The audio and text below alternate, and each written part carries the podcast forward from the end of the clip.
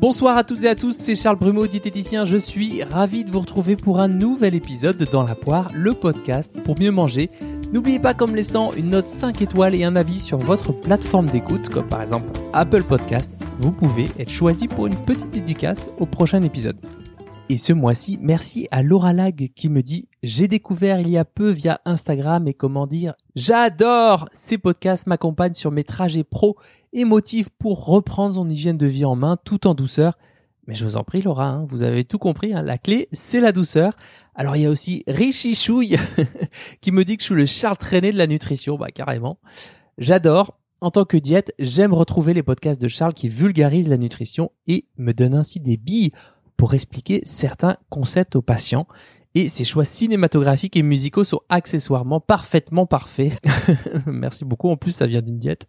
Euh, merci. N'hésitez pas à commenter, à me faire un retour, pourquoi pas plus critique. Je lirai tous vos avis, bien entendu. Alors, je vais vous parler d'un thème qui fait parler de lui pratiquement chaque semaine c'est ce qui se cache derrière le business des influenceurs auprès des jeunes générations et des personnes qui traversent une situation d'insatisfaction corporelle. Je suis un peu en train de faire un titre à la M6. Enquête sur le business caché des influenceurs, direction Pattaya pour des fêtes au bout de la nuit. Alors je fais référence à la vidéo qui a été postée au mois de janvier en collaboration avec Jérémy Gorski qui est diététicien aka Mande Banane sur les réseaux sociaux avec double underscore s'il vous plaît. Et outre le nombre de partages et de vues de cette vidéo, je crois qu'on doit être à 230 000 aujourd'hui, c'est surtout les commentaires et les messages privés qui m'ont interpellé. Hein, il y avait beaucoup de merci, beaucoup de, de gratitude. En gros les gens étaient heureux et soulagés de voir qu'on tentait de rééquilibrer la parole dans ce type de médias. Bon, c'est vrai qu'entre nous, elle était plutôt bien faite cette vidéo parce que on s'est intéressé plutôt au discours qu'à la personne et qu'on n'est pas méchant dans le fond avec Jérémy quand même. On est gentil, on est presque des gens de vidéo. Enfin presque, ouais. On est piquant mais pas méchant. Voilà, comme le petit merguez quoi. Alors de quoi parlons-nous? Définissons les termes du sujet comme au bac. Un influenceur serait, selon le Larousse en ligne, une personne qui, en raison de sa popularité et de son expertise dans un domaine donné, est capable d'influencer une personne qui, en raison de sa popularité et de son expertise dans un domaine donné, comme la mode par exemple, est capable d'influencer les pratiques de consommation des internautes par les idées qu'elle diffuse sur un blog ou tout autre support interactif comme un forum, un réseau social. C'est là que on voit que le petit Larousse a un petit peu de 10-15 ans de retard. Alors, intéressant car cette définition fait référence à une expertise dans un domaine. Hein. Or, ce qui est bizarre, c'est que pour l'énorme majorité d'entre eux, ils n'ont aucune qualification, aucun diplôme pour tout ce qui est lié à l'alimentation, à la santé, aux sciences de l'entraînement, à la pratique sportive. Voilà. Quant au business, bah, ils pratiquent souvent l'affiliation. Hein. L'influenceur donne un lien pour acheter tel ou tel produit ou service, l'entreprise qui vend le lien traque ce lien et l'influenceur est payé à la commission sur la vente. Voilà, ça peut être du placement de produits, des collaborations pour des marques de vêtements, des hôtels, des massages, du coaching sur de la crypto-monnaie ou sur des NFT, on, a tout entendu. Et d'ailleurs, si c'est une thématique qui vous intéresse et que vous voulez voir un petit peu comment ça fonctionne et surtout voir un peu qui dit euh, des bullshit ou pas, il y a un compte Instagram qui s'appelle Vostar en réalité, vos stars en réalité, qui est tenu par Audrey, qui est euh, super top et qui euh, met au jour euh, ce type de pratique et qui rappelle également les articles de loi du Code de la consommation au passage. Alors ces personnes, elles sont souvent jeunes, elles ont souvent participé à une émission de télévision et ou de télé-réalité. Elles sont parfois très en forme et parfois résident également dans des paradis fiscaux, hein, font beaucoup beaucoup d'argent, dizaines voire centaines de milliers d'euros et ne se doutent peut-être pas de l'utilité de l'impôt. Vous savez cette espèce de grand pot commun là qui finance les hôpitaux, la culture, l'éducation, également la défense, l'éclairage public, nos institutions comme la tenue régulière des élections présidentielles par exemple. Alors oui, bien sûr, on peut se dire tu vois, ces personnes, elles ont de l'audace, qu'elles sont fearless, qu'elles n'ont pas peur, qu'elles créent la vie qu'elles voulaient vivre et qu'après tout, ils ne font que reproduire des codes d'une société de l'image, d'une société euh, de pouvoir et essentiellement matériel, matérialiste. Et certains d'entre eux savent probablement très bien que cette aura, on peut appeler ce mot aura, pourquoi pas, ne durera que quelques années. Et donc il faut vendre vite et beaucoup. Alors le petit souci pour moi en tout cas, outre l'impact écologique de tels comportements, c'est l'atteinte à la santé physique et psychique. Pour celles et ceux qui ne sont pas sur Snapchat, TikTok ou Instagram, je vous rappelle que ce sont des personnes qui vantent les bienfaits de tes détox qui peuvent faire perdre jusqu'à 6-7 kilos par jour. Oui, oui, oui, 6-7 kilos par jour, même si d'autres même si d'autres sont nettement plus nuancés et ne promettent que 6 kilos en 21 jours. Bravo à eux. Ils vantent les mérites aussi de combinaisons pour mincir alors qu'elles ne font que donner l'illusion de la minceur et compresser la chair humaine dans un tissu euh, flexible. Euh, certaines se plâtrent même littéralement l'abdomen pour éviter qu'il ne gonfle sous des tonnes de crème amincissante. Euh, elles disent aussi qu'il faut pas manger de salade le soir et que le pain et les pâtes c'est très mauvais parce que attention, argument scientifique, c'est de la farine. Voilà. Elles vous vendent aussi des ballons gastriques, des tenues de sudation où il faut éponger sa sueur pour éviter qu'elle ne re-rentre dedans. Et bien sûr des barres protéinées et en tout genre à la liste d'ingrédients plus longue que celle des parrainages de tous les candidats réunis. Voilà, on peut se dire qu'il y a la liberté d'expression, bien entendu, et que leur audience, après tout, nous, hein, bah on est libre d'acheter ou non ces produits. Après tout, on n'a pas un flingue sur la tête, bien sûr. On peut aussi soutenir que la liberté de ne pas nuire, c'est chouette aussi, hein, d'autant que certains propos frisent avec la qualification de mise en danger de la vie d'autrui. Hein. C'est une infraction du code pénal qui est assez récente, 92. Euh, si mes souvenirs sont bons, puisque j'ai fait une petite maîtrise de 3 il y a longtemps. Euh, c'est une infraction qui est non intentionnelle, donc euh, ça rentre dedans hein, ce qu'ils disent, car on peut dire que le projet des influenceurs n'est pas forcément de blesser des gens. Il faut une exposition immédiate à un risque, et là le grand public est exposé de manière immédiate à un risque pour sa santé en tout cas, on peut le soutenir, je crois qu'on peut le démontrer pour certaines affirmations en tout cas. En revanche, pour qualifier l'infraction, il faut démontrer la volonté intentionnelle de l'auteur d'enfreindre une obligation particulière. Ainsi, lors de ses agissements, l'auteur sait qu'il met en danger l'autre personne, mais il ne souhaite pas pour autant et de manière consciente la mettre en danger. Or là, la seule violation de l'obligation, c'est peut-être de ne pas indiquer qu'il s'agit d'un partenariat, comme environ un quart des publicités sur les réseaux sociaux, selon le dernier rapport de la RPP. Donc on est un peu coincé avec cette histoire. Hein. Ce qu'on peut faire, c'est signaler des publications et ou produire bah, un autre discours comme on a fait il y a quelques semaines avec Jérémy. Voilà, bon, c'était un petit point de droit qui n'a absolument rien à faire dans ce podcast, mais je voulais euh, vous le partager et j'en ai le droit, donc je le fais. mais c'était une petite intro pour pouvoir faire un pas de côté et se demander qu'est-ce qui se joue en fait dans ces discours, dans ces partenariats pour tout et n'importe quoi tous les jours en creux. Qu'est-ce qui fait que ça marche toutes ces histoires Même si j'ai rien contre le fait de faire des partenariats, bien entendu. Et surtout, on peut aussi dire que ça marche plus tant que ça, puisque en décembre dernier, eh bien, il y a les créateurs d'une marque de vêtements qui dévoilaient avoir versé 22 000 euros à une certaine Nabila et que celle-ci euh, n'aurait rapporté entre guillemets que 2300 euros de vente. Alors petit message aux marques, hein, les gens commencent à se rendre compte de ce pourquoi ils sont pris. Ensuite peut-être que c'est aussi parce que bien souvent c'est inspirant pour l'audience visée, hein, c'est euh, la promesse d'une vie facile, souvent au soleil, à la mer, en faisant des activités extraordinaires, donc en vivant une vie en dehors de l'ordinaire justement. Peut-être un côté fascinant, mélange de attraction, répulsion, même si moi ça me dépasse à titre personnel et vu les enjeux écologiques auxquels on est confronté, quand même admettre qu'ils ont bâti une audience solide et qu'ils compte bien en tirer profit. Mais à part ça, franchement, vous voyez pas quelque chose de plus remarquable hein Moi, ce qui me frappe, c'est qu'à un moment donné, il part pratiquement tous et toutes de la silhouette, de l'image, de changer, de façonner son corps, d'agir sur le corps avec les variables d'ajustement que sont l'alimentation et ou le sport. Et c'est un peu comme les émissions de téléachat dans les années 80 qui vendaient des gaines ou des brûleurs de graisse. D'ailleurs, les histoires de gaines, c'est une longue tradition qui remonte à plusieurs siècles des siècles de volonté de contrôle sur le corps de la femme. Le patriarcat en a rêvé, les influenceurs l'ont fait. En réalité, ils proposent une solution avec plein de guillemets hein, à ce que rencontrent nos sociétés, le surpoids, et là, dans ce cas-là, c'est plutôt essayer de perdre du poids pour se conformer à l'image que l'on souhaite donner. Certains d'entre eux, et là je parle des influenceurs, hein, sont même coincés vraiment dans ce cycle de contrôle et de dérapage, de reprise en main, sur une vidéo, on peut voir Sarah, une influenceuse, début février, se débattre avec son plâtre sur le ventre. On voit vraiment la détresse sur son visage, comme si elle souhaitait l'enfermer comme une momie qui ne bouge plus, qui ne vit plus, et essayer de déplâtrer le ventre en espérant qu'il est minci entre temps. Bah voilà, c'est une scène qui m'a assez interpellé. Euh, parce qu'on voyait pas mal de détresse sur son visage. Puis il y en a une autre, hein, Felicita, je vais l'appeler ainsi, l'influenceuse dont on dénonce le discours dans la vidéo de 15 minutes qu'on a fait avec Jérémy. Bien, elle disait quelques jours après sur Snapchat qu'elle avait cassé son régime et on la voit en train de dire j'ai grave pris les bras, faut que je perde du poids. Voilà, avec cette mine de détresse quoi. Et ensuite revenir à des pratiques de restriction juste ensuite.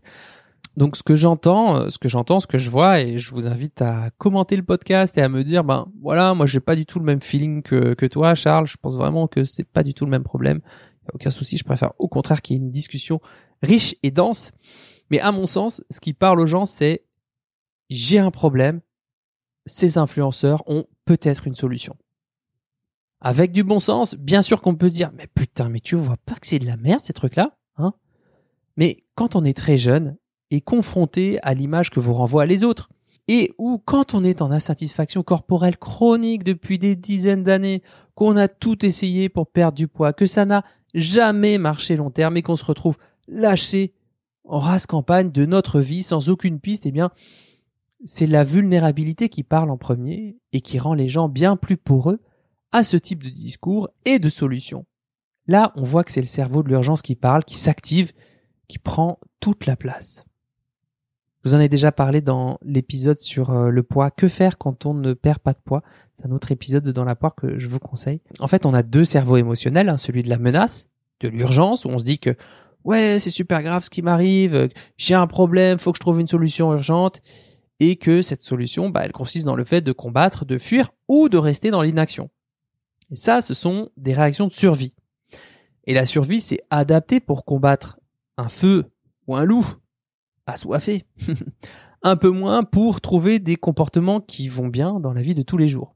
Le cerveau de l'attachement, en revanche, on est plus dans le calme, dans une vision élargie des différentes sphères, des différentes parts de soi.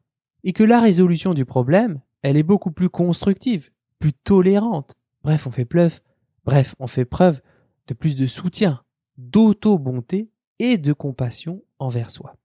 Voilà, donc on a pour certains et certaines d'entre nous cette faille-là. Or, quand on a une faille, bien sûr que le diable s'y introduit, mais une faille, ça sert aussi à faire passer euh, la lumière.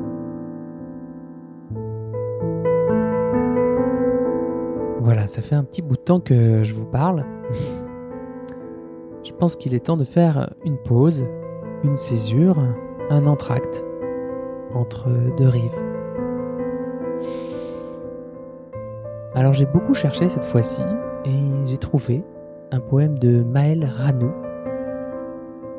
poétesse contemporaine qui parle du voyage et je voulais vous le partager parce que ça me semble plus intéressant d'envisager la vie comme un voyage, comme euh, voilà des rives à traverser, à la nage ou en déambulant sur des ponts, à défaut de marcher sur l'eau, plutôt que comme un début et une fin.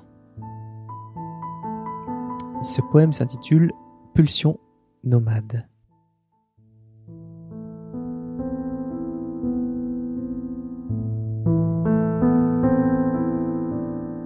Ma vie est un radeau, solidement noué, dont le mât tend à se rompre et la voile à s'y mêler. Ma vie est un radeau, au bois doux et nu, qui glisse sur la houle et se laisse chavirer. Mon radeau déshérité se souvient de sa forêt, de ses lucioles et leurs drôles d'éclats d'or.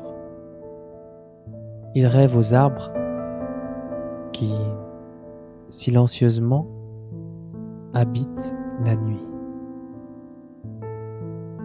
Ma vie ondule et mon radeau perdu ne se rappelle plus quel est son cap, son île, son archipel? Et la houle le porte et le soulève, et les vagues le roulent et l'achèvent, mon radeau de vie, qui cherche toujours et toujours un navire traversant, un solide bâtiment où s'arrimer.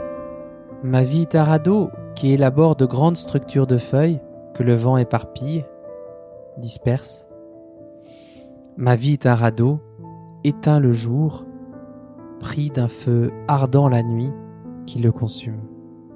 Le radeau de ma vie, aux galériens invisibles, animé de grands élans traversant des visions sublimes, plus large que moi, dépassant une vie inaccessible. Ma vie se déplace, suivant des troupes actives, indiquant une voie, mue par l'espoir d'un après, autre, ajourné. Patine sur ce radeau déshérité, ma vie plate et intime se rattrape à la hâte, aux navires traversant, aux géants immuables, aux troupes actives, aux solides structures de métal, aux étranges bâtiments infinis qui traversent le temps d'un élan invisible.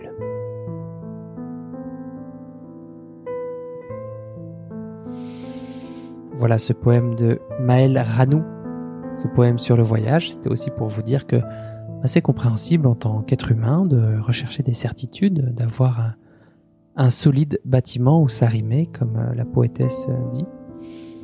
Ça rassure, c'est important de se rassurer dans la vie. Merci de votre attention. On va pouvoir reprendre le fil de notre discussion sur le cerveau de la menace et le cerveau de l'attachement. Alors qu'est-ce qu'on peut faire comme choix face à ces discours-là? Comment peut-on agir? Déjà, ce qu'on peut faire, c'est observer. Observer que c'est sacrément difficile et dur d'être traversé par cette sensation que ce corps qui est le nôtre, on ne l'aime pas. En tout cas, qu'on n'aime pas au moins une partie de celui-ci. Je crois que c'est la première étape de l'acceptation. Accepter qu'on n'accepte pas. Observer qu'on n'accepte pas ce corps qui est le nôtre et que ça fait sacrément mal en tant qu'être humain. C'est difficile une fois de plus. Ce feeling-là, ben, il touche tout le monde. Il touche aussi euh, parfois votre serviteur. Hein. Petite anecdote, le jour de mes 40 ans, le 14 janvier dernier, je suis allé dans une boutique euh, chez Lululemon. Je me suis dit que j'allais m'offrir une petite tenue de yoga. Bah, pam, ça n'a pas loupé dans le miroir. Mais c'est quoi ça? C'est quoi cette graisse viscérale? Tu t'étais dit que tu serais fit le jour de tes 40 ans, blablabla. Bla, bla. Bref, je me suis pas loupé.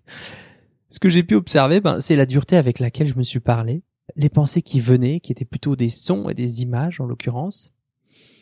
Puis à froid, le lendemain, je suis revenu sur cette séquence parce que à chaud, bah, c'est vrai qu'on est pris par le torrent de pensées et de jugements qui nous accablent. C'est assez difficile de se raisonner. Mais à froid, ben, le lendemain ou le soir même, ben, ça peut être utile de revenir sur euh, ce qui s'est passé. Alors j'ai listé mes pensées, mes émotions et ce que ça m'a fait faire. Par exemple, mes pensées, c'était euh, ouais, t'es plus gras que musclé, t'as pas tenu ce que tu t'es dit, t'es en train de passer un virage, t'as perdu ta base musculaire et maintenant ce sera toujours comme ça, de plus en plus jusqu'à ta mort. Oh, ah, ça, ça peut aller loin. Hein. euh, mes émotions à ce moment-là, bah, j'ai ressenti de la déception, de la honte pour mon propre corps, mais aussi bah, de la colère qui montait, aussi de de l'anxiété quelque part hein, par rapport au temps qui passe. Hein. Ça, c'est quelque chose qui nous rassemble. Et ce que ça m'a fait faire, ben, j'ai vu que mes battements cardiaques euh, augmentaient, euh, que j'avais chaud à la tête, que mon front commençait à transpirer. Bref, c'était une expérience pas euh, tip top, quoi. Puis j'ai hésité, j'ai pris deux hauts. J'en ai pris un en taille plutôt ajustée, un peu comme d'habitude, et un autre de taille plus ample. Je me suis laissé le choix. Je me suis dit, bah, tiens, si mon corps redevient comme avant, entre guillemets, avec de gros guillemets, bah, ça sera la taille M, et puis en attendant, la taille L est plus confortable pour moi. Ok, c'était pas facile. Et puis ensuite, je me suis félicité parce que j'ai eu d'autres pensées sur le moment. Les pensées un peu d'urgence, quoi. Eh, ce soir, je cours direct. Ouais, demain, grosse reprise en main. Un peu de pensées euh, solutionnantes, là. Un peu comme les propositions de ces influenceurs, en fait, même s'il y avait quand même un peu plus de bon sens. Et je me suis demandé, ben tiens, si euh, un ami, un bon ami, mon ami Lucas, qui habite à Lyon, ça fait plus de 25 ans qu'on se connaît, tiens, s'il était venu vers moi et s'il m'avait parlé de ses soucis d'image corporelle comme ça, à l'aube de ses 40 ans, qu'est-ce que j'aurais pu lui dire? Comment j'aurais réagi? Bah, j'aurais certainement pas été si dur.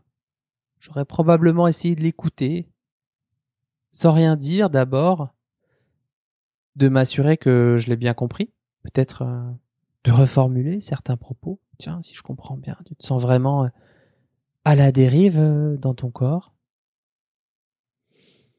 je crois que j'aurais essayé d'être un bon écoutant, un type euh, présent, un type euh, soutenant.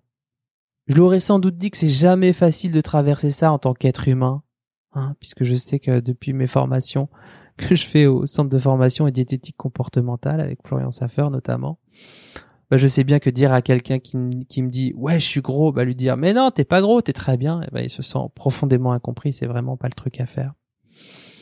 Donc peut-être que lui dire que ça nous touche toutes et tous d'une manière ou d'une autre, voilà, lui faire savoir qu'il était pas seul à être dans cette galère, que je pouvais peut-être la partager moi aussi.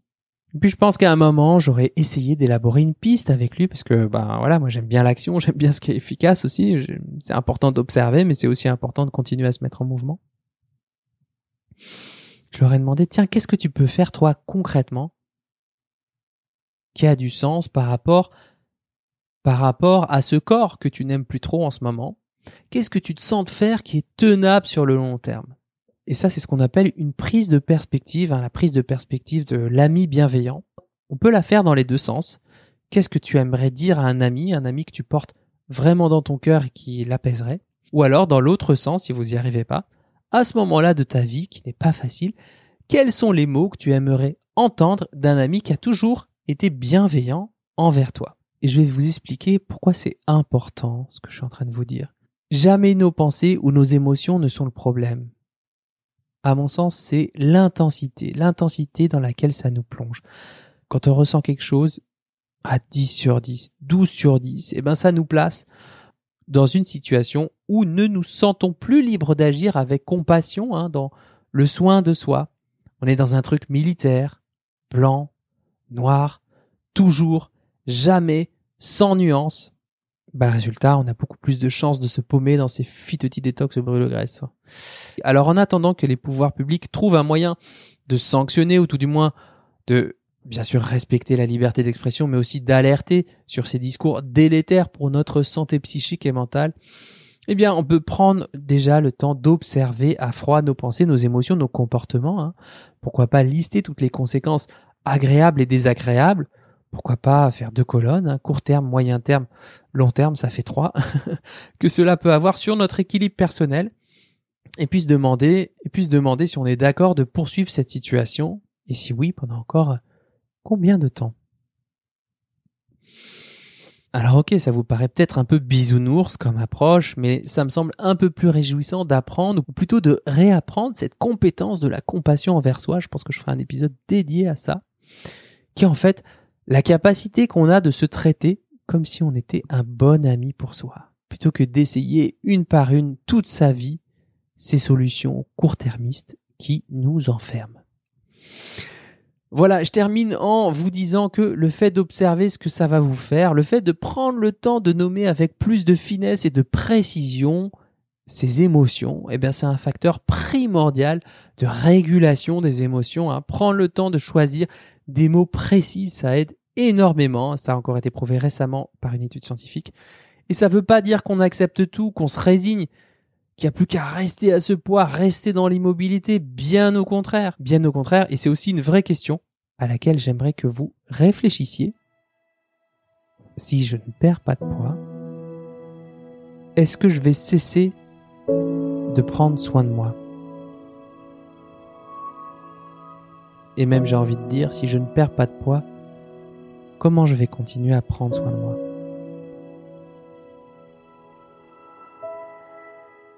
Voilà, je vous embrasse bien fort. Je reviendrai pour des épisodes beaucoup plus nutritionnels et micro-nutritionnels. C'était un plaisir de retrouver le micro, de vous retrouver vous. J'espère que cet épisode vous aura fait tilt, vous aura fait réfléchir ou provoquer une discussion avec vos ados, pourquoi pas? Quant à moi, je vous dis à très vite pour le SAV de l'alimentation tous les mardis soirs sur mon compte Instagram à Charles Brumeau. Et surtout, bon appétit de vivre plus que jamais.